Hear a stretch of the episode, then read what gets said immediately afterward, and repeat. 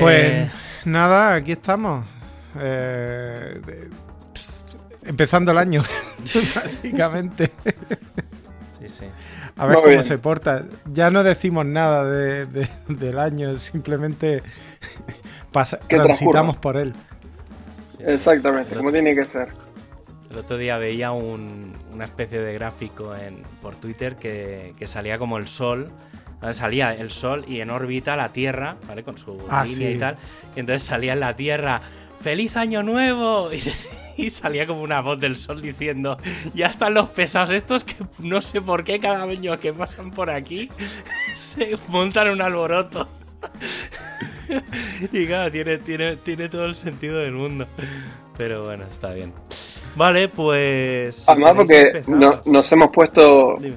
Todos nos hemos puesto de acuerdo en fijar un momento aleatorio de cuando es una determinada hora. No creo que haya algo muy científico. O sea, sí es verdad de la vuelta, de lo que tarda la Tierra en dar la vuelta al Sol y eso, pero en, algún momento hemos tenido que fijar. Bueno, a partir de ahora empezamos a contar. Bueno, sí, lo que pasa es que ahí también interviene el tema de las estaciones y demás. Sí. O sea, tiene, tiene cierto. O sea, el punto elegido. A ver, yo creo que sí que tiene un poco de aleatoriedad. Porque puestos a elegir, hubiera elegido un solsticio, ¿sabes? O sea, puestos a elegir. No, pero es que el, el, el punto más cercano aproximadamente del Sol a la Tierra. el día 1 de enero, no. No, el 4. El, el 4 de enero, pero Sí. no será el 21 de diciembre. No, el 4. Pues, Entonces- pues volvemos a lo, pues volvemos a lo de antes. Random total. Esto tendría que estar ya dentro del programa. Ay, en fin. Siempre nos pasa lo mismo. Tenemos que empezar lo antes posible. Pero bueno, empezar, si no, empezar así, así registramos. estoy Venga, casi. No, sí, sí, grabado está. Bueno, pues Jesús, empiezas. Ya sabes cómo va, Mau. Bueno, esto promete. Venga. Venga, Jesús. Oye, espérate, te Ah. estoy dejando un momento de silencio. Encima de que te estoy facilitando para que luego edites. Hola, soy Jesús. Hola, soy Javier. Y falta nuestro invitado. Hola, soy Mauricio Helves. ¿Cómo va la cosa? Pues bien, ya recuperados total de, de la Navidad, ya en medio de, del barullo y aquí pues estábamos ahora de charleta con, con Mau, que no sé si voy a dejarlo del principio antes, porque ha sido la anécdota esa, es que me ha gustado mucho y me sabe muy mal dejarla fuera del programa. Pero bueno, Surgirán a otras. Tú sí, tienes no, el poder. sí, eso sí, como tengo el poder de cortar y pegar. Pero bueno, ¿qué tal, Mau? ¿Cómo va el, el mega viaje? Hay que recordar que, que a Mau, la última vez que hablamos con él, fue justo, pues yo creo que era uno o dos días antes de que te fueras, porque te acababa de llegar la moto, si no recuerdo mal. Y- Puede ser, sí, puede ser. Sí, sí, y, y nada, y te fuiste de viaje. Yo he seguido un poco los primeros días, eh, que más o menos entre Jesús y tal, más o menos me fue informando, pero luego te he perdido un poco la pista, porque también he tenido yo más follón. Pero no sé, ¿qué tal? ¿Dónde, dónde- lo primero, ¿dónde estás? ¿Dónde estoy? Estoy en Sofía, Bulgaria, pero bueno, este es un caso un poco anecdótico. Ahora les cuento rápidamente, si quieren el resumen de todo lo que ha sido el viaje, lo que han sido Venga. estos ocho meses casi. Bueno, salí de, de Madrid el primero de mayo, afortunadamente tal como lo había planeado, y la ruta fue comenzar por Andalucía, o sea, muy distinto hacia donde iba. Mi destino es Estambul, Turquía, y lo, lo que cualquier otro cristiano haría es ir directamente hacia el este. Mauricio no. Ujú. Mauricio se fue para Andalucía, de ahí se metió en Portugal, entró en Galicia, hizo todo nuevamente España, entré en Francia hasta el Monte San Miguel, bajé por el río Loira, que hay un montón de castillos por ahí, entré en Suiza, lo crucé todo, crucé los Alpes para entrar en Italia, me fui hasta Sicilia con la moto, pegué la vuelta a la isla y cuando llegué a Bari, ahí tengo amigos de la comunidad de WordPress, dejé ahí en una cochera la moto y me tomé un mes de vacaciones en Madrid para recargar fuerza. Eh, así que cuando volví, crucé el mar Adriático para eh, continuar en Albania, hice Albania, Montenegro, parte de Bosnia y Herzegovina, y Croacia hice como un culo por ahí donde festejé lo que es el, las Navidades y el fin de año. Y ahora dejé la moto nuevamente en Dubrovnik para hacer otro pequeño break porque quiero celebrar mi cumpleaños con otra gente amiga, pero en México, totalmente distinto. Le- gran contraste porque voy a pasar de menos 11 grados que hace ahora en Bulgaria a 30 más o menos que está haciendo en Yucatán. Madre mía. Hostia, ríete tú de la amplitud térmica. Ya ves. ¿Y qué Así tal, que así qué tal- va. ¿Qué tal el, el- el viaje? Sobre todo los cambios de frontera y cosas así. Hombre, entiendo que por la Unión Europea no habrá mucho problema, pero tal y como están las cosas, supongo que en cada sitio será un cirio, ¿no? Aprenderte Sí. qué reglas hay en cada sitio. Incluso Bueno, dormí en la siempre- frontera. Incluso dormir en la frontera. Sí, muchas anécdotas. Fueron ocho meses, casi 15.000 kilómetros de moto. Se pueden imaginar que anécdotas hay, hay muchas. Con respecto al COVID, eh, no hay tanto problema en forma terrestre. Creo que la problemática está más si viajas en avión. Pero ah, cruzando en forma terrestre, solamente cuando crucé a Italia, que ya para comprar una simple bollería me pedían el Green Paso, que no sabía lo que era.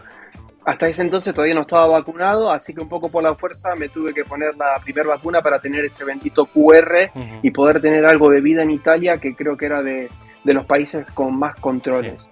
Y la segunda, uní Italia con las vacunas, porque la primera me la puse en los Alpes y la segunda en Sicilia. Eh, así que ya teniendo el certificado europeo, eh, no he vuelto a tener problema. Entrando acá a Bulgaria, creo que Bulgaria ahora está bastante complicado y en forma terrestre, atravesándolo en bus, eh, creo que gracias a la presión que puso el chofer del autobús que estaba llevándonos, pude pasar. Pero si no hubiese, creo que hubiese tenido problemas por no tener una PCR. Sí, la, sí el QR de las dos vacunas, pero por no tener PCR creo que me iban a hacer problemas si no hubiese sido por la intercesión de- del chofer. Pero en línea general, ningún problema con, con el tema del COVID y espero que así continúe. Bueno, está bien. Sí, hombre, a ver, en general se supone que por Europa no debería de haber mucha, mucha problemática, sobre todo teniendo el, el certificado. Claro, a ti te pilló, claro, todavía no habían empezado, bueno, sí, acababan de empezar a poner vacunas aquí, en, pero no por edad no te tocaba todavía. Exactamente. Claro, es que a mí me Exactamente, tocó en y teniendo- verano, o sea que- Y teniendo pasaporte italiano, estando en Italia, pues no tuve ningún problema. claro. Al primer polideportivo que encontré, saqué el pasaporte y a- Bueno, está bien eso. Al final, cada, en cada sitio tienen sus, sus cositas.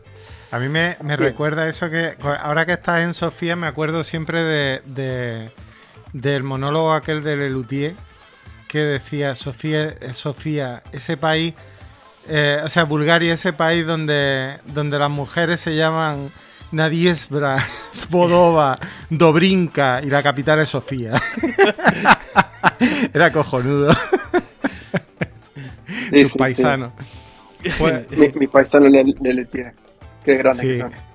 pues, pues No me acuerdo, y- no me acuerdo su sketch, ¿eh? No me acuerdo su sketch. ¿No? ¿De qué obra es esa? Bueno, ¿No? e- ese- Mira que lo- soy fanático, soy fanático de Luthier, Ah, pero esa obra son- no me acuerdo. Sí, sí, sí. Ese es de. eh, aquí estoy mirando y eh, mm, dice que se llama Humor Dulce Hogar, pero mm, no me acuerdo exactamente.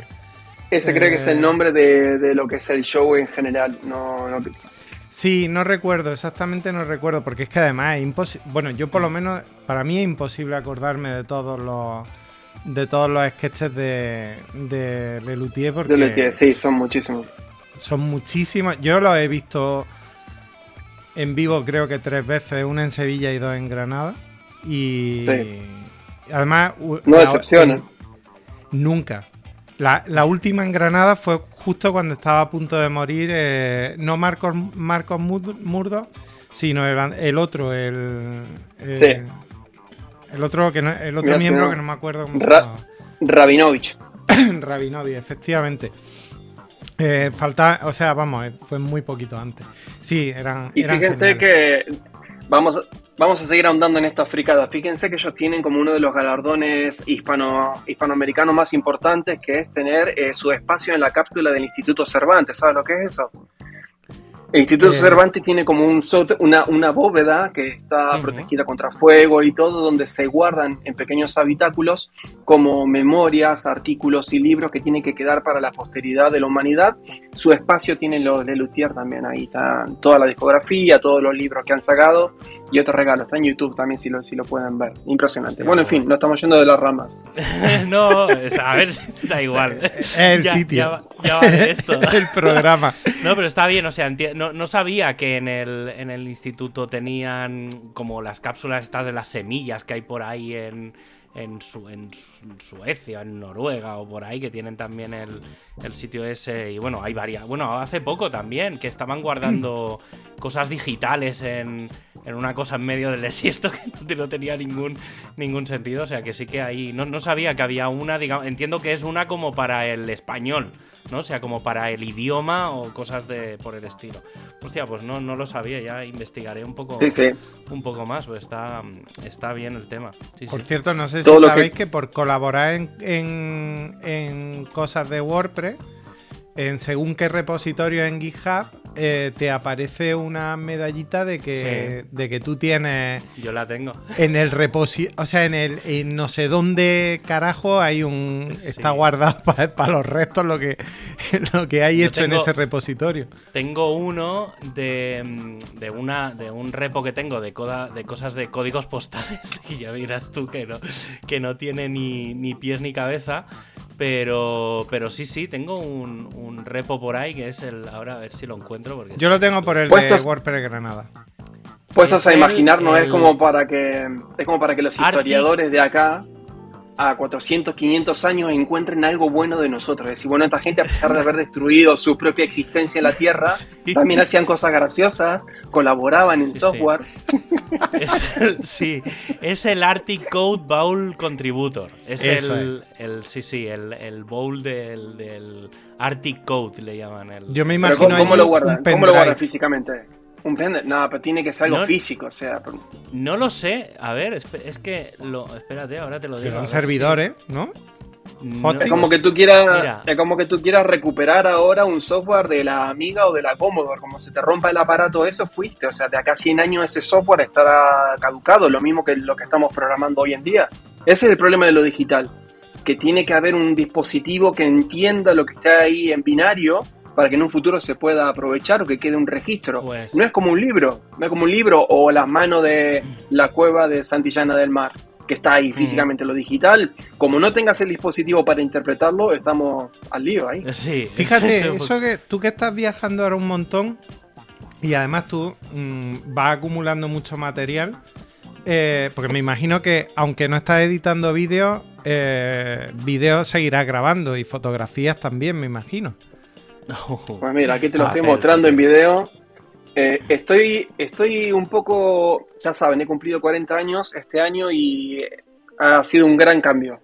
Y aunque sea informático y sigo trabajando de ello y estoy encantado, siempre me ha gustado, ha sido mi, mi profesión y, y mi gusto, estoy tomando cada vez más conciencia del amor que tengo hacia lo analógico y estoy tratando de darle muchísima importancia. En materia de recuerdo es, sí, subo cosas a Instagram, a veces escribo en el blog, pero estoy, lo que estoy siguiendo firmemente es hacer, para los que no lo han visto por video, es un diario escrito y con fotografías. Imprimo fotografías, las mando a Qué revelar. bueno. Voy con un pendrive o no sé, con los tickets de los boletos, postales, fíjense esta postal de Albania. Que me, me enteré mucho sobre lo que es eh, lo que es la historia un poco de Albania y esta postal aunque parece que es, es moderna porque es del año 92-93 fíjense que ahí en la calle no hay coches porque bueno la, la Sí. dictadura que sufrían solamente los altos líderes del comunismo podían conducir coches. Así que la postal no hay un solo coche toda la gente caminando en la calle. Pero bueno en fin estoy volviéndome a lo analógico porque es la, la forma más creo em, cálida de poder tener los recuerdos Pues Cierto. justo, mira, estoy totalmente de acuerdo contigo. Yo he empezado, he empezado a hacer una cosa, porque normalmente eso que lo típico de tomas notas en cuatro papeles o en, o en una especie de post-its tal para el día a día. Y, y esto, la semana pasada me llegó eh, un, un boli que es un portaminas. O sea, en realidad son minas de estas de... Y, y, y Coño, voy que mina por- más gorda. Sí, porque es de do- no es de 0,2, es de 2 milímetros. O sea, es un. Es un. Es una mina grande, sí, sí. Es un minón. Madre mía. Sí, pero es que ah, no, pero se eh, afila bastante bien. Entonces, eh, y voy con mi libreta y con mis lápices, tío, y voy con los lápices. Nada de bolis, nada de nada. O sea, me puedo ir al espacio y seguir escribiendo. Esto, hay una historia de, no sé si la habéis escuchado alguna vez, que en la NASA hubo una época que empezaron a darle vueltas eh, la NASA y, y- porque claro, no sabían cómo escribir en el espacio, porque decían, claro, es que con un boli no, no, no cae la tinta y tal. Y entonces llegaron los rusos y dijeron, ¿para qué vamos a inventar nada si tenemos los lápices? Los lápices. Y entonces en el espacio se escribe con lápices. No sé si habrán inventado ya algo, pero en teoría van con lápices. Que no tiene Todo sentido, claro, no tiene sentido. Ay, claro, los lápices. Fíjate, yo tengo, yo, yo tengo un disco duro con cuarenta y pico mil fotos y, y lo pienso y digo, es como si no tuviera nada. Sí, está O ahí. sea, tengo que sacar Sí. de ahí fotos y convertir. En- informática, informáticamente a grandes, a grande escala, hablando de Google, Instagram, se, ya se habla de lo que es eh, la, la basura digital, de fotos que se suben y ellos tienen un registro y un control de cuántas veces se ven, se accede a esos ficheros y no se accede, no se accede Sí. en Google Drive o en donde, en donde lo guardemos. Pero ni eso, ni yo en el NAS, en el, en el que tengo en casa, yo siempre digo que tengo síndrome, síndrome de digiógenes. ¿Vale? Porque. Claro. Sí, claro, es síndrome de digiógenes. Y, y claro, yo tengo fotos y contenidos, bueno, lo he explicado muchas veces, que eh, una, bueno, tengo blogs y tengo cosas que son del año 99. Las primeras cosas que publiqué yo en internet todavía las tengo publicadas hoy en día porque las conseguí recuperar de unos backups. Entonces, y dije, bueno, voy a dedicarme unos días a recuperar eso, porque eran ficheros de texto y tal, y los convertí a, a- a web, digamos. Pero, pero sí, sí, tengo miles de. Bueno, las primeras fotos digitales del año 97 de mi primera cámara digital las tengo todavía guardadas por aquí. O sea, tú imagínate, llevo 20 y pico, 24 ¿Qué años avanzado? arrastrando. Sí, sí. en el 97. 97 que era con disquete 3 y medio, la cámara con 3 y medio. No, no, llevaba. Hostia, no me acuerdo qué llevaba. En el Pero- 97, un coño, en el 97, 97. 97 era muy avanzado. Mi primera cámara digital fue en el 2004 y creo que tenía No, yo- yo 32 fue megas internos. Sí, sí, por ahí, porque es que yo tampoco, yo llegué tarde a lo de las cámaras Ah, digitales. no, no, sí, claro, sería después, ¿no? En el 97, 97, que era lo que. No sé con qué hacía. No, en el 97 iba con la cámara de vídeo, que al final acabé digitalizando todo aquello. Lo que pasa es que eso lo hizo mi Claro. padre, no sé, de una forma. No, no, sí, es verdad, es en el 2003, 2004, alguna, la- alguna cámara de estas de, de 2 megapíxeles si llegaba. Sí, sí, que sí. iba- Lo que no me acuerdo, iría con alguna SD gorda de estas, con una MD, sí, aquellas sí. que habían. Pero no, sí, sí, no, sí, es verdad. Sí, es que ahora estaba, estaba, estaba. Pues estamos en lo mismo. con- Yo desde el 2004 tengo backup de toda esa época. Del 2004, desde que me compré la primera cámara digital y siendo informático que somos ordenados y necesitamos tener orden y estructura. eh, creo que no todos, eh, no todos, pero al menos, Tengo una al menos los que carpeta que, se llama a revisar, a revisar uno, a revisar dos Yo y a tengo revisar muchas. tres. Yo cada vez Y que he formateado un ordenador pone por ordenar. Por- claro, y luego el histórico, el PC, no sé, qué, 2020, 2007 y... Sí, Pero claro. lo peor es que en, la- Ordenado. en el navegador tengo carpetas anidadas dentro de carpetas en los marcadores que Ah, pone no, por sé. ordenar y te mete y es un batiburrillo y hay una que pone por ordenar y te mete y hay otro. Eso es un mundo, eso es un mundo. Eh, Tío, claro, hay tantas cosas para hacer. El problema es que, claro, no te- como es lo que en el fondo es lo que tú dices, Mau, que hay tanto, hay tantas cosas que el problema es encontrar tiempo para poner orden en eso. No lo hay. Y luego, y luego que hacemos 20.000 fotos con las cámaras digitales y de las 20.000 solo hace falta dos y las otras las seguimos guardando y no las borramos, tío. Eso es un error. No. Por eso lo de, por eso lo de revelar fotos está muy bien, porque Sí. haces una criba, haces una criba de todas las fotos que has sacado a lo largo de un viaje, unas vacaciones, lo que sea, y dice, Mm. bueno, creo que esta es la que resume lo que me sentí en ese momento, Sí. lo que, lo que he vivido, y, y se agrega una con boli, agregas una pequeña anécdota de lo que has vivido, un, un pequeño comentario, y tal vez, tal vez al igual que las fotografías digitales, volveremos una vez cada seis años a, re- a ver estos papeles, pero sin duda para mí es mucho más cálido y Sí, tienes es ahí rápidamente la memoria. Sí, ¿Y, tienes pensado hacer como un, un, libro? O sea, libro, aunque sea uno para ti, ¿eh? Pero ponerle, digamos, no, no, dejarlo ahí en una bolsa metido todo como, como estábamos viendo, sino poner un poco de, edición y hacer algo un poco más o menos ordenado, a lo mejor incluso explicando la, experiencia. Eh, muchos me lo han preguntado si voy a hacer un libro de toda esta experiencia y yo creo que la respuesta en un gran porcentaje es no, porque el viaje en sí mismo no es un viaje de tiene aventura, pero no es un viaje al 100% de aventura, porque estoy cumpliendo el sueño de hace mucho tiempo que era poder viajar libremente sin ninguna atadura y obviamente teniendo un trabajo con el cual te puedas mantener.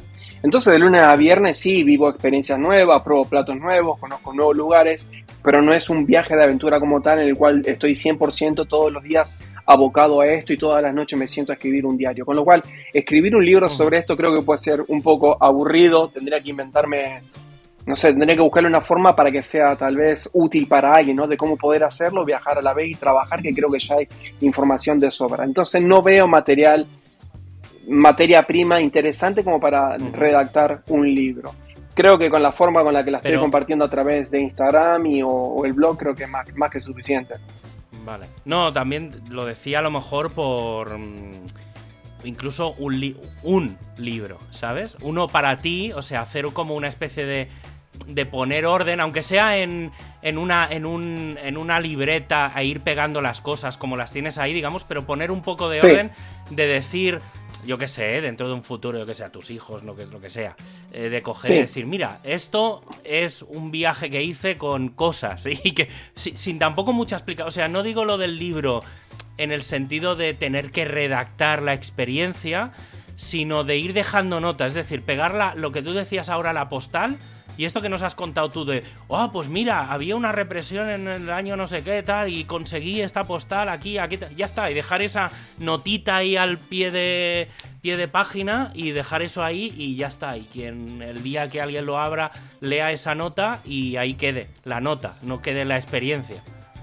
Eso comencé a hacerlo desde el año 2016. Ahora les cuento qué es lo que hago. En el 2016 fui a Japón y se me ocurrió la idea de empezar con estos cuadernos analógicos en el cual vas poniendo fotografías, entradas de museo, todo lo que te llame la atención o te haga recordar ese viaje. Lo vengo haciendo desde el año 2016. Entonces en mi casa tengo como tomos, 2016, 2017, y es, ahí tengo todo lo que he vivido. Y acá solamente tengo estas pequeñas hojas serán unas 13 hojas más o menos, Obviamente no puedo cargar el tomo, todo el tomo del 2021 porque es mucho peso y espacio, pero lo que voy haciendo es, voy juntando 20, 25 páginas, cuando las tengo, las mando por correo a amigos en Madrid que, a la persona que está viviendo en mi casa y me lo juntan en, mi, cuaderno. Esa es la forma que tengo. Ah, pues está, muy bien. Claro. Sí, un poco. es, muy buena idea. Un poco también es lo que nos, lo que, lo que nos contaba. Em, ay, ahora se me ha ido el nombre. Ah. Sálvame, Javi.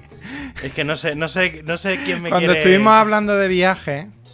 De viajes, cuando estuvimos. Es que claro, se lo pregunta al señor Memoria de Pez. Entonces, ¿cuándo estuvimos ah, hablando de viajes? que me perdone Celi. Que ah, me perdone Celi, Celi. Celi, vale, sí, sí. Eh, Celi, ah, Celi Garoe, que nos, nos, estuvo hablando de viaje y ella ha viajado mucho y, y decía, dice, yo he escrito gracias a que en mi viaje hacía ya empecé, no sé por qué, y no, tenía ni idea por qué lo había empezado a hacer, un diario de, viaje.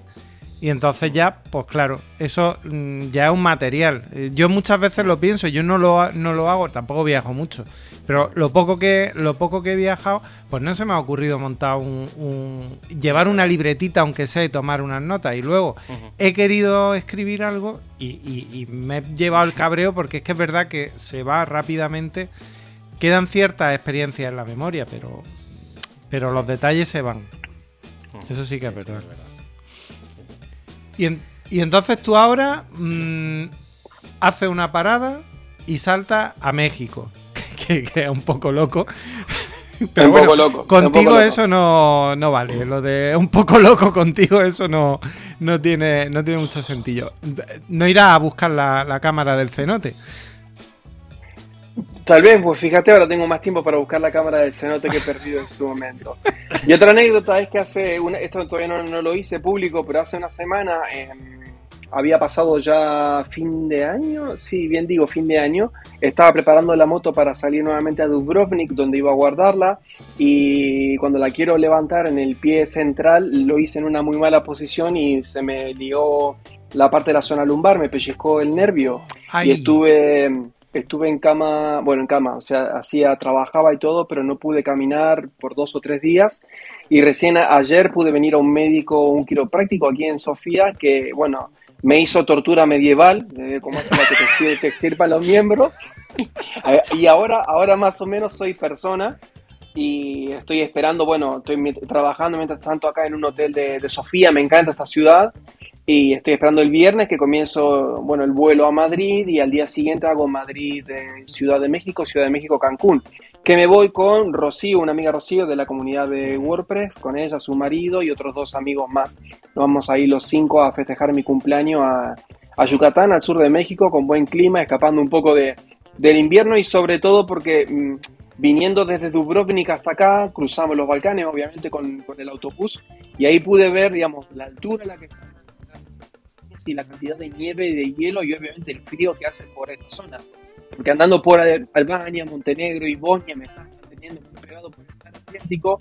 Si bien hizo frío, un par de días estuvo bastante complicado andar en moto, no es lo que realmente se sufre en los Balcanes, lo que sufre esta gente de, de temperatura de menos 11, bueno, en la montaña que está aquí al lado de, de Sofía, hoy está viendo la temperatura así a menos 19 grados. Entonces tú imagínate en moto esas temperaturas que no puedes andar. Cuando te encuentras en mm. una ruta congelada, directamente tienes que volver y que y tratar de que no te atrape, obviamente.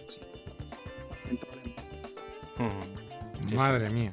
Eh, y sin embargo, y sin embargo, no se bloquean los aeropuertos, ni. o sí.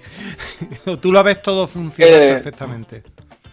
Sí, sí, sí, sí. No, no, no, no va a haber ningún problema. Siempre positivo y si surge algo, siempre se busca algo, alguna alternativa. Pero sí, el autobús viniendo desde, desde Croacia hasta acá, digo, ¿por qué va tan despacio? Claro, va despacio porque la ruta estaba congelada. Congelada. Era muy loco. Vaya, vaya. Pero bueno, uno viene en busca de la aventura y ahí la tiene, ahí la aventura. no, no, eso, eso, eso está claro. Bueno, pero mira, ahora coges y te vas para la otra punta, ahí al Caribe y ya está, y al calorcito.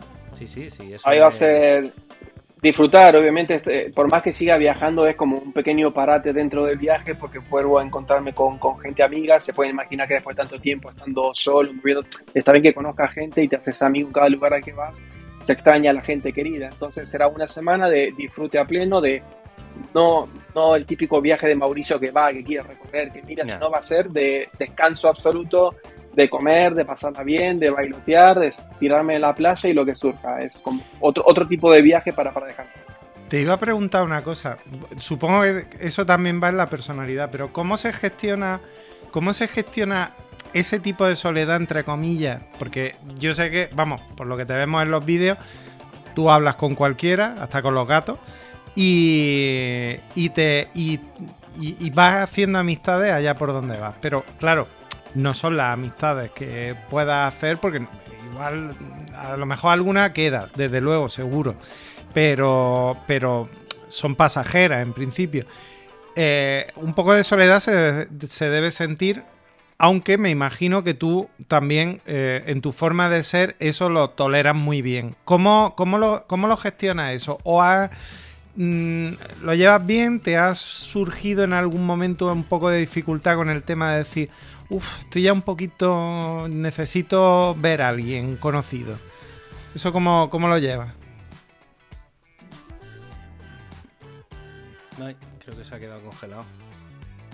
Ahora mismo no lo llevo. Que se arregle internet primero. a ver si. A ver si vuelve. Si lo invocamos tres veces. igual. Mm, estaba pensando en si desconectar la cámara o algo. Para ver si. Está reconectando. Aquí eh, esto.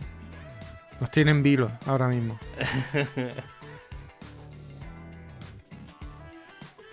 Hay que decir que está con el, con el wifi de, del hotel. que.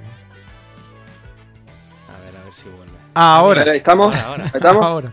Iba a buscar, a buscar el móvil para conectarme a Bueno, hagamos el espacio que escuché. Te íbamos a, invocar. Te íbamos a invocar, a invocar tres veces. bueno, ahí vamos. Eh, bueno, has mencionado. Sí. has mencionado justo varias cosas importantes. Primero, que es parte de la personalidad. Eh, tiene que, tenés que ser muy independiente. Lo era estando en Madrid mismo, o sea, pasaba mucho tiempo solo por decisión, porque la paso bien, no, no me aburro, sé estar solo y, disfrutarlo. Eh, también viene un poco por lo que ha sido mi crianza. Yo toda la vida estuve viajando. Creo que lo he contado varias veces de que por el trabajo de mi padre cada tres años más o menos, tres, cuatro años, nos iban trasladando de ciudad en ciudad. Entonces desde chiquito siempre estuve viviendo lo que era lo nuevo, lo novedoso y uno va forjando su personalidad. Eh, pero obviamente de que aún así se siente soledad en algún determinado momento, eh, es un sentimiento humano que está ahí latente y cuando eso pasa, trato siempre, al igual que cualquier otro sentimiento negativo, de ponerlo en la balanza y de aceptarlo, pues no te queda otra obviamente. Eh, pones en la balanza y dices, bueno, esta fue una decisión que yo tomé para vivir todo esto que estoy viviendo y que me aporta muchísimo a mi vida y a enriquecerme eh, y ese precio que tengo que pagar, la soledad, obviamente, el no tener una pareja estable, el tener casi 41 años y todavía no, tener un proyecto de familia, son todas decisiones que están muy bien pensadas, asumidas y que aún así en la balanza sigue siendo mucho más positivo por aquello que sí elegí, que es viajar, conocer nuevas culturas, eh, tratar de tener la mayor cantidad de experiencias posible, porque al fin y al cabo te enriquecen muchísimo como persona. Y en resumiéndolo para mí es una forma de exprimir al máximo la vida, ser consciente de que uno está vivo, de que en algún momento no va a estar, no va a estarlo más. Y, estaría genial poder hacerlo con alguna, tal vez alguna pareja con quien uno se sienta bien, pero de momento como no está, pues se hace solo. Sí, ¿para qué esperar? Exactamente, no. Si tienes que esperar a una pareja o a un amigo para que se den todas las condiciones de hacer un viaje de este tipo, pues puedes estar esperando sentado porque es muy difícil. Sí, sí, sí, estoy de acuerdo. Sí, no, el tema de la soledad. Eh, a mí, yo, yo bueno, creo que alguna vez también lo he comentado. La, época, los seis meses que estuve en, Estados Unidos, eh, claro, allí conoces gente y tal. Sí que es muy diferente porque estás en un sitio concreto y al final, pues acabas conociendo gente. Pero hubo una época en la que se fueron a un retiro espiritual a la otra punta de Estados Unidos. Y claro, ¿sabes? Eso que durante una semana te quedas solo, como si fuera la primera vez. Claro que ya vienes de haberte currado, pues eso, el estar con otra gente y tal. Y, hostia, se nota, ¿sabes? Eso que dices, llega un momento en el que te... yo en ese caso tampoco lo vi como algo negativo, un poco lo que tú decías de, de aprender de esa experiencia, porque dices, hostia, tengo a mi familia a 8.000 kilómetros y a la gente que en el día a día es como mi familia, se ha ido a 1.000 kilómetros de aquí. Ahora mismo, si me pasa algo, estoy solo. O sea, no, nadie se enteraría. Entonces, te hace replantearte muchas cosas. Y, y, entonces, claro, sí que ese, ese juego de, de, Ahora lo tenemos muy fácil con el tema de, de las videoconferencias y tal. Pero sí que, claro, hace 10 o 15 años no era tan sencillo la comunicación, ni los WhatsApps, ni eso y, te hace, te, coge una perspectiva muy diferente. Y supongo que, claro, obviamente a ti te, debe... Ahora yo le pregunto a ustedes, ahora yo le pregunto a ustedes, estando ustedes en vuestras ciudades, con vuestra familia y vuestros amigos cerca, ¿aún así no tienen momentos de soledad?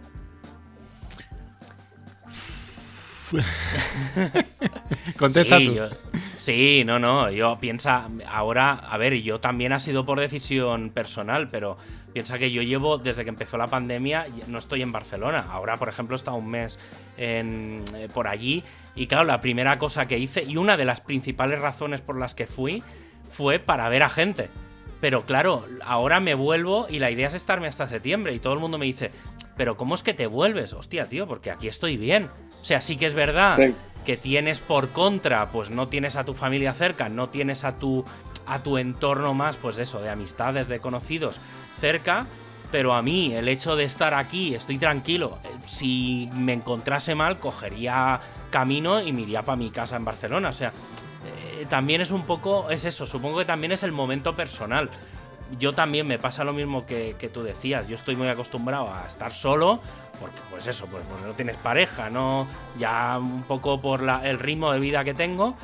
Y entonces me da un poco igual. Yo estoy muy tranquilo. Con la pandemia, para mí fue un poco o sea, no, no, no sufrí como mucha gente lo ha sufrido, esto alguna vez lo hemos comentado, que el palo nos yo con Jesús, en, realidad este podcast salió precisamente de eso, de que en octubre del año pasado, de ya del año pasado, del otro año. Del otro. Eh, sí, sí, claro, todavía estoy un poco. Pero fue cuando realmente empecé a notarlo. Cuando, cuando ya habían pasado seis meses. Que ya está la gente un poco de cara ya pensando en la Navidad. Y es cuando dices, hostia, realmente ahora me siento solo. ¿Sabes? de, tengo esa, esa falta de, de, contacto con gente, de, no, hostia, no salgo, empiezo a hacer frío, ¿sabes?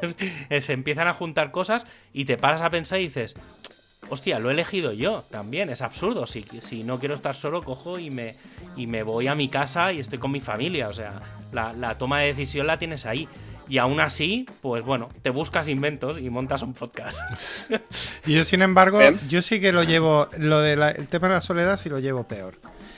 Entonces, yo también tengo ya mi núcleo familiar montado, entonces ya me, me, cuesta bastante más. Aparte, no he vivido nunca solo. Entonces, eso también cuenta mucho. Pero sí que es verdad que me paso aquí la mayor parte del día solo, porque mi mujer trabaja afuera y yo me quedo en casa. Y, pero, pero yo lo llevo mal. O sea, eso sí que es verdad que, muy pocas veces, he bueno, muy pocas veces, estoy pensando en una y creo que ya está, he viajado solo.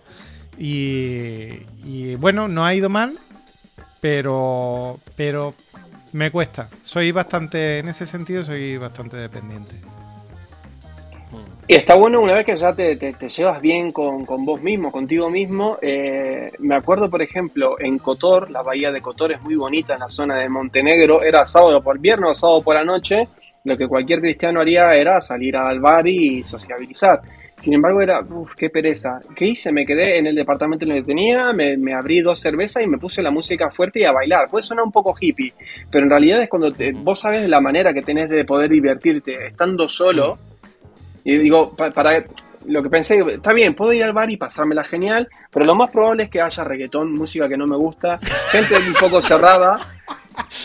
Digo, me quedo acá en casa, me compro esta cerveza de esta marca que local que estaba buenísima, me puse mi música y digo, sí, para aguantar una horita y media me, la pasé genial. O sea, una vez que ya aprendes a estar solo, que ya a lidiar con los pensamientos y saber cómo divertirte, no, no es un problema. Y la otra soledad, la de añorar, estar con gente amiga, bueno, esto es temporal y con las videollamadas o afortunadamente los pasajes de avión no son como en los años 70 o 80 que eran impagables. Mm, sí, sí. Claro, claro.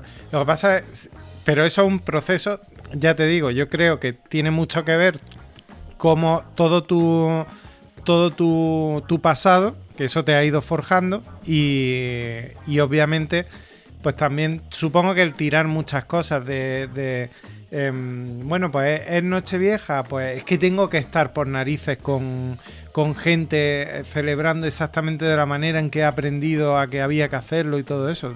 Pues no, a lo mejor no. Yo Nochevieja ya, bueno, ya lo he contado alguna vez. Yo celebro el fin de año el 31 de agosto. Yo todavía no me he enterado por qué, pero ya lo contará en algún otro programa. Porque sí, porque, porque sí, porque el año empieza el 1 de septiembre. Pero no, pero yo, por ejemplo, el, en fin de año me voy a dormir a las once y media o así, a las once, once y media, normal, y el día 1 trabajo. No, para mí no es un día especial el 31. Antes, bueno, lo que comentábamos antes de, de lo del sol girando y tal pero mm, pero no sé, y, ya lo desde hace muchos años, ahora unos 15 años o así, que más o menos... ¿Y cómo haces para dormirte con los fuegos artificiales? Mm, a ver, tampoco esto, estás en la cama y tal, y los fuegos artificiales duran 5 o 10 minutos, tampoco va de ahí. O sea, a ver, me voy a dormir a las 11 y media, media, o sea, hasta las 12 y media estoy ahí dando vueltas, no, o estoy con el móvil, pero no, no, o me duermo ya está, y no me despierto, no, a ver, obviamente, si los vecinos empiezan a hacer mucho follón, pues te despiertas, pero como en cualquier otro, otro caso, pero no, yo, eh, es lo mismo que el tema de la Navidad, por ejemplo, la gente que cumple años normalmente por Navidad, que hay mucha gente que dice lo de, ah, pues claro, como es mi cumpleaños, me mola y tal. A mí me pasa lo contrario. Yo cumplo el 26 de diciembre y, por histórico, como siempre ha sido, en Cataluña es festivo. Entonces, ¿qué pasa? Que el 26 no hay cole. es festivo. Y es festivo de los que la gente queda a comer en su casa, con la familia. Entonces, ¿qué pasa? yo nunca he podido celebrar mi cumpleaños fuera de mi ámbito familiar. Es verdad, tú no podías llevar caramelitos al cole. No podía llevar caramelos al cole, claro, tampoco podía celebrarlo con los amigos. Un año me hicieron una fiesta un, sábado por la tarde que caía tal y me, me quedamos una tarde para tomar un café con gente y fue una vez, pero no sé. Es lo, mismo, tu historia, tu historia personal forjó el ser que eres ahora, el que te da igual tu cumpleaños, te da igual fin de año y Navidad, pero porque lo vienes mamando desde chiquitito. Sí.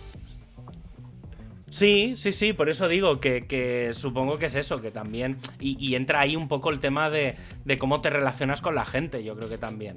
Sí que es verdad que a nivel familiar, pues por ejemplo, sí que soy una persona que me considero bastante familiar, intuyo que también viene de un poco de ahí, pero sí que es verdad que mi relación con la gente, pues sí, soy bastante asocial, ¿no? Es algo que todo el mundo sabe, pero, pero en general me llevo bien con la gente, o sea, una cosa es que, lo que tú dices, si me tengo que quedar en casa, pues me quedo, pero sí, yo qué sé, pues en las WordCamps o tal, pues hostia, pues quedas con gente que no conoces, te vas a comer, te vas de cena, te pasas el día con gente que no conoces y tan feliz, o sea, por un lado te digo una cosa y por el otro te digo la otra. Entonces, no sé, supongo que es eso. Y supongo que a ti te pasará un poco los viajes, te pasará lo mismo. También no sé si quedas, por ejemplo, no lo sé, ¿eh? con gente de la comunidad de WordPress que conozcas por diferentes sitios. al final también es un punto de, de encuentro, ¿no? ¿Sabes? Eso que dices, bueno, tengo en común como mínimo con esta otra persona WordPress y es la excusa de si me quedo sin saber de qué hablar, como mínimo puedo hablar de, de eso. Y supongo que también puede ser un, un punto, ¿no? Eh, independientemente de otras cosas que. de otras comunidades o de otras cosas que. que hagas, que con los moteros supongo que también pasa mucho lo mismo, que la gente que va en moto también se junta, esto yo lo sé por mi, por mi padre y tal, que es bastante motero, y, y pasa un poco eso, que al final te ajustas con otra gente de moto, te vas con ellos y tal, ¿no? un poco la, vuelta por España tenía dos objetivos. Primero era probar la moto, porque claro, yo era un mundo nuevo para mí, no conocía nada, como lo conté la otra vez. Y la otra era visitar a todos los amigos de la comunidad de WordPress alrededor de, España y que muchos de ellos inclusive no, no pude verlos. En Francia no había nadie, en Suiza tampoco, en Italia sí. En Italia estuve con gente sobre todo del sur, de Bari, que ahí hay, creo que hubo WordCamp en Bari hace poco, en Catania también. Y ahora aquí en Bulgaria el jueves me voy a juntar a, hacer coworking, que aparte de ser gente de la comunidad de WordPress, es de la empresa de Human Made para la que trabajo, así que mira, metemos todo en la, misma bolsa. Pero sí es un lindo, sí, todo, todo lo que sea grupo social, sea cual sea el interés para juntarse es, buen motivo para, paliar un poco este, esta sensación de, soledad. Acabas de mencionar, porque una cosa, eh, cuando saliste eras autónomo y ahora trabajas para una empresa. ¿Cómo has vivido ese, ese porque ahí sí has tenido un cambio de, de, mm, situación laboral que me imagino que te habrá venido muy bien, pero también te habrá perturbado algo los, planes?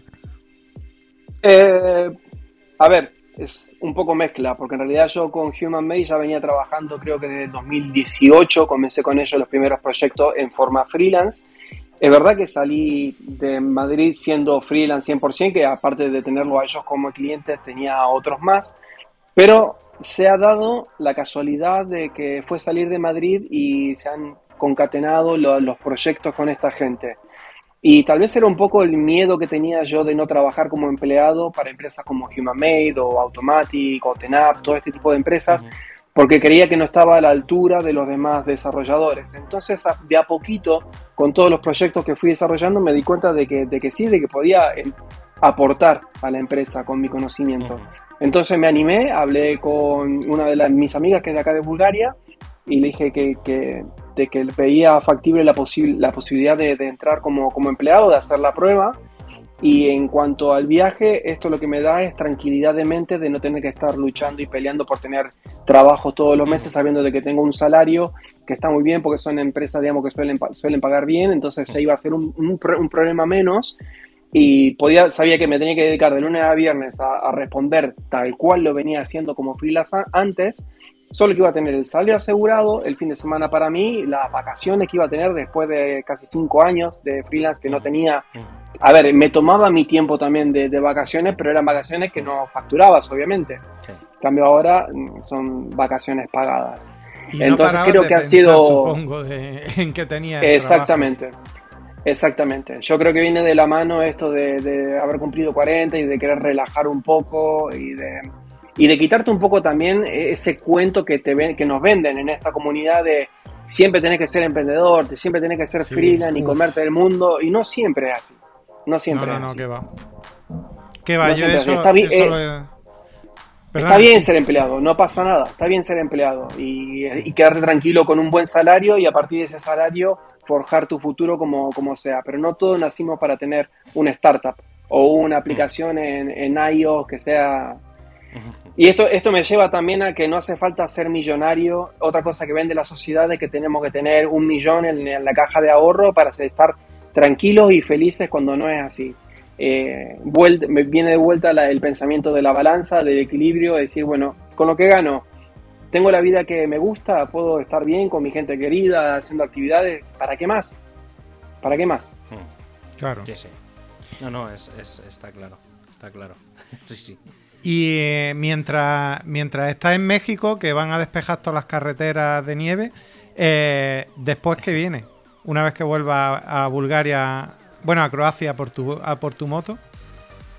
Sí, yo vuelvo el 21 de enero, o sea, bueno, obviamente que hemos visto cuáles eran las fechas más baratas, conseguimos unos vuelos, pero regalados, tirados, tirados al piso. Creo que va Vanessa, fuimos... Claro, tenemos a Vanessa Entonces que es la ya está, seguro que por 3 euros habéis cogido un vuelo. lo, puedo, lo, puedo, lo, puedo, decir, es un pasaje de avión. Hemos sacado más o menos por 320, 330 euros ida y vuelta a Cancún. Es un regalo. Sí, sí, y tanto, y tanto. 330 euros y vuelta a Cancún, obviamente lo aprovechamos y fuimos. En realidad es una semana antes de mi cumpleaños, yo lo cumplo el 26 de enero, un mes después que vos, Javi.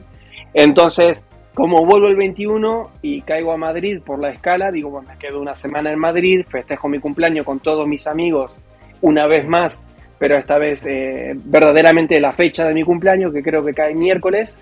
Y el 28 ya tengo el vuelo para Bulgaria, que estoy preocupado por si van a cerrar o no. Pero bueno, ya se resolverá. Eh, y la idea es volver a, aquí a Sofía. De aquí tengo que tomar nuevamente el autobús hasta Dubrovnik, volver a Croacia. Ahí me reencuentro con la moto y la idea, los siguientes lugares que tengo en mente son Mostar, que hace muchos años que quiero conocer, no es una ciudad muy importante, muy, o sea, comparado con Dubrovnik o, Kotor, que mencioné también, es un pueblo mucho más tranquilo, pero es históricamente por la guerra de los Balcanes un lugar muy significativo porque tenía un puente medieval muy antiguo y que han destruido a propósito en forma ideológica, porque era un puente que unía los cristianos ortodoxos con los musulmanes. Era como dos barrios, entonces es un, un puente muy significativo y que casualmente lo reconstruyeron los soldados españoles, eh, los boinas azules españoles. Y hay, hay una plaza España y hay una placa conmemorativa, así que me interesa mucho a mí la guerra de los Balcanes, la Guerra Fría, es un lugar clave para ir. Así el que famoso, El famoso puente de, la novela de Pérez Reverte de Territorio Comanche. Creo que era ese. Pero seguramente debe ser el mismo. Sí, pues si te interesa ese tema, esa novela es genial porque fue testigo de, primera mano y, cuenta básicamente eh, la destrucción de uno de esos puentes. Y después de, este, de esta ciudad-pueblo, Mostar, no, geográficamente no sé cuál está más cerca, pero mi idea es ir a Sarajevo, otro punto muy importante de, la guerra de los Balcanes. Ahí estaban, si, si recuerdan, en el año 92-93, apuntado arriba de los edificios todos los francotiradores y la gente que iba a comprar el pan no sabía si volvía viva.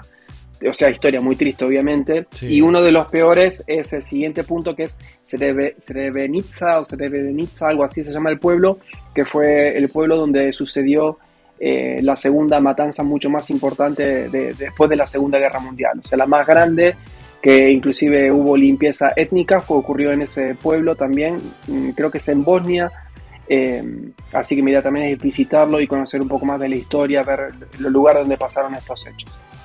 Después Kosovo, pero estoy un poco limitado por el tema de lo, que, vuelvo a repetir, del hielo y de la nieve, y porque estamos en el medio de los Balcanes, montañas muy altas, de por sí son lugares fríos, si le sumamos la altura, eso significa hielo seguro, así que si me tengo que quedar un mes más o dos meses más en Sarajevo esperando a que llegue la, primavera, lo voy a hacer, o también lo que puedo hacer es dejar la moto aparcada y irme con la mochila a recorrer otros lugares, eh, pero pues, la, la, seguridad es lo, lo principal, no hay no hay apuro, no, no, nadie me corre, así que la, la, idea es siempre disfrutar, conocer e ir trabajando.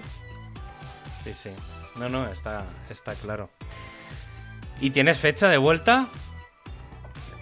No tengo fecha de vuelta, me había propuesto hacerlo en un año, así que para mayo de este año la idea era llegar a Estambul, que creo que lo voy a cumplir, entre que ya espero la primavera y eso, porque al fin y al cabo estoy muy cerca de Estambul, no hay mucha distancia, si, si fijamos una línea recta, pero después de mayo, en junio, tenemos la reunión empresarial en Grecia, así que seguramente me quede por la zona.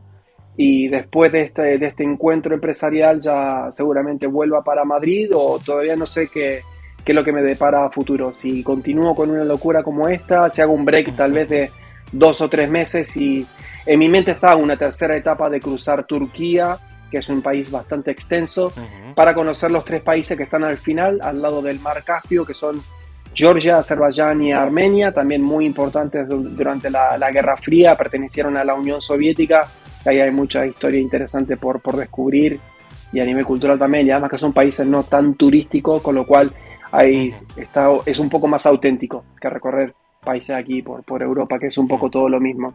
Jo, todo lo que estás contando me da una rabia que no estés haciendo vídeos, me cago en la más. Porque es que estoy seguro que serían interesantísimos, vamos. A mí también me da pena, porque son, son un lindo recuerdo que me queda para mí también, pero eh, bueno, ya creo que mucha gente lo sabe porque lo he escrito, puse, puse mi, mi salud mental primero y el disfrutar el viaje, porque imagínate sí. que trabajando el lunes a viernes me queda solamente sábado y domingo, bueno, viernes, sábado y domingo para avanzar con la moto, para vivir todo esto que se nota que lo vivo con pasión, pero lo, lo disfruto mucho más si, si, no tengo que estar pensando en qué plano, si la batería está cargada, te, te, quitas dos elefantes de los hombros de encima y puedes disfrutar de otra manera. Y afortunadamente ya la limpieza de la... Porque al fin y al cabo es un poco como una adicción, sobre todo cuando ya te va un poquito bien, no que me fuera bien con YouTube, me estaba yendo un poquito bien, tenía algo de casi cerca de 10.000 suscriptores, entonces es muy peligroso porque es, eh, es el momento de, en el que tienes que pensar, eh, lo abandono, dejo toda esta gente abandonada, este proyecto queda abandonado, eh, o, es, es, como las bandas musicales, ¿no? Cuando la banda empieza a irle bien y dice, ¿qué hago? ¿Continúo mi carrera de abogado o me dedico al 100% a la banda? En esto es lo mismo pude, pude quitarme ese peso de encima, decir, me da igual lo que piensen estas 8.000 personas. Eh, pongo por delante mi salud, disfrutar el viaje a mi manera y, y, lo más importante es que compartirlo con la gente más querida a través de fotos por WhatsApp, de hacer estos cuadernos y, y, ya está. Ya está. Claro. Sí, sí. No, no, está, está claro. Ma material tengo hasta Bari, ¿eh? Material grabado tengo hasta Bari. Bueno, a mí me queda la esperanza de que alguna vez lo convierta en algo. No sé en qué. Ojalá algún libro o algo así, porque estas cosas a veces surgen cuando ya lo han, lo han madurado y, y, queda. O, o, vete tú a saber, o, o, fotografía o lo que sea. Al final creo que, que merece la pena compartir esa. De alguna manera esa experiencia. Mm. Sí, sí material, ya te digo, material filmográfico hasta, hasta el sur de Italia tengo. Ya cuando crucé el Adriático a Albania, ahí de, dejé de grabar. Bueno, pero bueno, fotos y eso sí que vas haciendo, o sea que. que sí, fotos tampoco, sí. Tampoco es que, o sea, digamos, pierdes todo. Te quitas un poco de en medio toda la parte de edición, que es que, que genera mucho trabajo, que al final una foto es en el momento concreto, eh, pasa algo que quieres mostrar y ya está, y es el, el instante, ¿no? No sí. tienes que estar explicando la historia que al final es lo que más trabajo lleva. O sea. No, no. Exactamente. Sí, por eso está la cuenta, por eso está la cuenta de Instagram, ahí voy subiendo fotos bastante a menudo. Historias también estoy bastante relajado, o sea, hay mu mucho cambio, o sea, de, de, -huh. cambié muchísimo en un año, muchísimo de estar metido meramente en las redes sociales, como me, se, se, acordarán sí, seguramente, sí. A, una, a una vida totalmente mucho más relajada, mucho más presente y, y decidiendo cómo, cuándo y por qué querer compartir algo o, grabar un momento, ¿no? Tener un momento ahí para, para el recuerdo. Quizá era que sea la decisión que, sea la decisión de uno cuando quiere retratar un momento y no por el que tengo que hacerlo porque si no la gente de Instagram va a pensar lo que sea o la gente de YouTube, lo que sea. Decía que quizá era uno de los objetivos de este viaje, a, lo mejor dejarte llevar a la transformación em, la que fuera. Analógica. Sí, no, no, salió, no salió como un objetivo desde Madrid, pero se fue madurando a lo largo del camino y la verdad que estoy encantadísimo. Sea, poder haberme quitado ese peso de encima. Eh, no era que fuera una tortura hacer los videos, pero sí que me demandaba mucho tiempo. El haberme quitado sobre todo el pensamiento, la, la carga de tanto pensamiento, de tantas cosas, porque hacer un video no, no es simplemente sentarte a editar, o sea, es todo el equipamiento, el dron que perdí también en el sur de Italia, me lo tomé súper a la ligera, no me importó. Eh, y me resultó súper extraño yo creo, sí, sí, perdí el dron, pero yo creo que fue una señal divina, la quiero tomar de esa manera, porque el dron lo volé hasta en, los, en las Azores, que ya sabemos el viento que hay en las Azores, que ahí, vamos, no, no, se puede vivir tranquilamente, que te sales volando tú mismo. Y el dron en ese lugar funcionó fantástico y sin embargo lo saqué a volar en la ciudad de Leche, en el sur de Italia, que no es ventoso, y el dron se fue, se fue solo, se fue, nunca más volvió. Y el GPS me, marcaba, me marcaba arriba de una iglesia.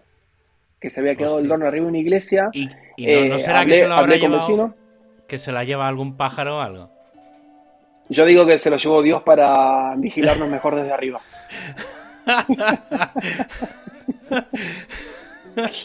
sí, se fue. el dron se fue. El dron se fue y contacté con vecinos, subí a la iglesia, caminamos todos los techos, muy, fue como, ellos se lo tomaban como una aventura, hay que recuperar el dron de este chico que está documentando leche, era como algo fantástico.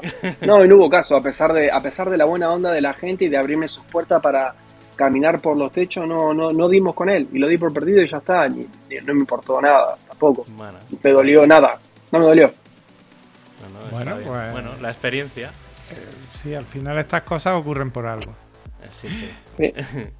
Bueno, pues no damos, como no está cerrado esta, este, esta aventura, eh, yo espero que, que, venga una tercera vez para contarnos o bien la, esa tercera fase o bien eh, el final de la, la finalización de esta segunda.